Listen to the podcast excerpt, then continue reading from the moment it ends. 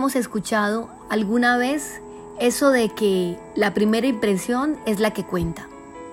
Hay quien piensa incluso que ese primer juicio es tan decisivo que a veces algunas personas no nos dan una, una nueva oportunidad para modificarlo. Pues bien, una reciente investigación realizada por el Departamento de Psicología de Nueva York y cuyos resultados se acaban de publicar asegura que nuestro cerebro toma la decisión de prejuzgar si una persona es digna de confianza en unos pocos milisegundos, antes incluso de que seamos capaces de captar de manera consciente el rostro de dicho sujeto. Algo muy parecido fue lo que ocurrió a Pablo en su llegada a la isla, a la isla de Malta, quien era un sobreviviente de una fuerte tormenta y de la inmensidad del mar.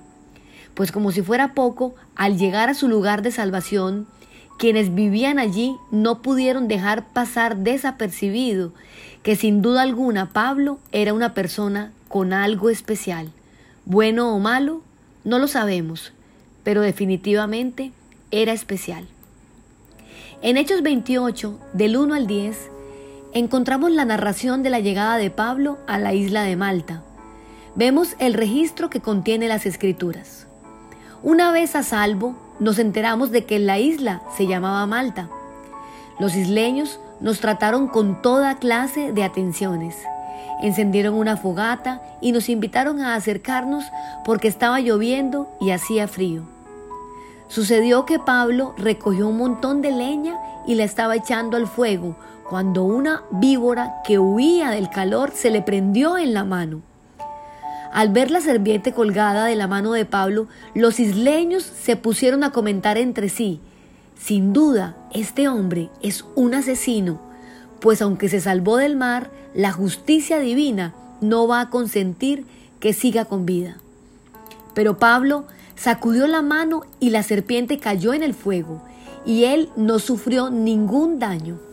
La gente esperaba que se hinchara o cayera muerto de repente, pero después de esperar un buen rato y de ver que nada extraño le sucedía, cambiaron de parecer y decían que era un dios.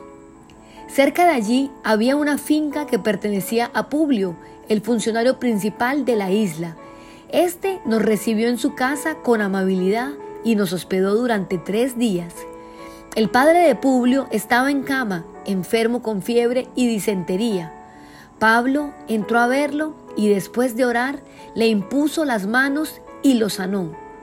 Como consecuencia de esto, los demás enfermos de la isla también acudían y eran sanados. Nos colmaron de muchas atenciones y nos proveyeron de todo lo necesario para el viaje. Oyentes, es interesante ver la reacción de los isleños. Primero, han sido hospitalarios dándole refugio por el frío y la lluvia intensa. Un poco después, cuando ven la serpiente colgando de la mano de Pablo, dicen, este sin duda es un asesino. ¿Qué piensan ustedes acerca de los juicios contrarios levantados alrededor de Pablo? En pocas horas, a la vista de los isleños, pasó de asesino a ser un dios. Qué fácil nos apresuramos ante evidencias circunstanciales. Aquí se podría argumentar que había algo para sospechar.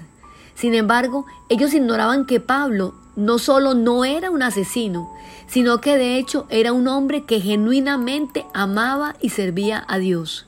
Pablo era el hombre más íntegro de los 276 náufragos que llegaron a esa isla. Uno de los errores que he cometido con mayor frecuencia es la de apresurarme, de apresurarme a juzgar una situación. Muchas veces, les confieso, He tenido que arrepentirme de las conclusiones iniciales a las cuales llegué, porque no eran acertadas y mucho menos justas. El Señor sabe que esta es una de las debilidades con las que tendrá que vivir el ser humano. Existen abundantes ejemplos en la historia de las naciones en las cuales se han condenado a prisión o muerte a personas completamente inocentes. Y no hablo solo de una cárcel de hierro y cemento sino a cárceles espirituales y emocionales. En algunos casos, con muchos años más tarde, las personas pudieron recuperar la libertad porque se encontró evidencia que comprobaba su inocencia. Pero en muchos otros casos, sin embargo, las personas fueron muertas y la condena se tornó irreversible. El juzgamiento, el señalamiento sobre el otro se volvió eterno. Sencillamente no poseemos el discernimiento necesario para ser justos en todos los casos que nos toca evaluar. Nuestros juicios siempre van a estar empañados por nuestra limitada visión humana. Solamente Dios juzga conforme a la verdad. Por esta razón, no le es dado a los hombres el emitir juicio contra otros. En la mayoría de las situaciones, sin embargo, nuestra humanidad es un factor que entorpece los juicios con que juzgamos a los demás. Nuestras propias experiencias, aún las intenciones que cargamos en el corazón, nos llevan a concebir que algunos comportamientos de otras personas tienen los mismos orígenes que los nuestros. Jesús nos llama a ser realistas acerca de nosotros mismos para que evitemos criticar o juzgar a alguien más. En Mateo 7, del 1 al 5 dice, No juzguen a los demás y no serán juzgados, pues serán tratados de la misma forma en que tratan a los demás. El criterio que usen para juzgar a otros es el criterio con el que se les juzgará a ustedes. ¿Y por qué te preocupas por la astilla en el ojo de tu amigo cuando tú tienes un tronco en el tuyo? ¿Cómo puedes pensar en decirle a tu amigo, déjame ayudarte a sacar la astilla de tu ojo, cuando tú no puedes ver más allá del tronco que está en tu propio ojo? Hipócrita. Primero, quita el tronco de tu ojo, después verás lo suficientemente bien para ocuparte la astilla que hay en el ojo de tu amigo. Qué fácil es sacar conclusiones sobre la vida de los demás. Pero recuerda cómo te has sentido cuando te juzgan a ti a la ligera. Cuando sientes que hacen un dictamen sobre tus acciones e intenciones.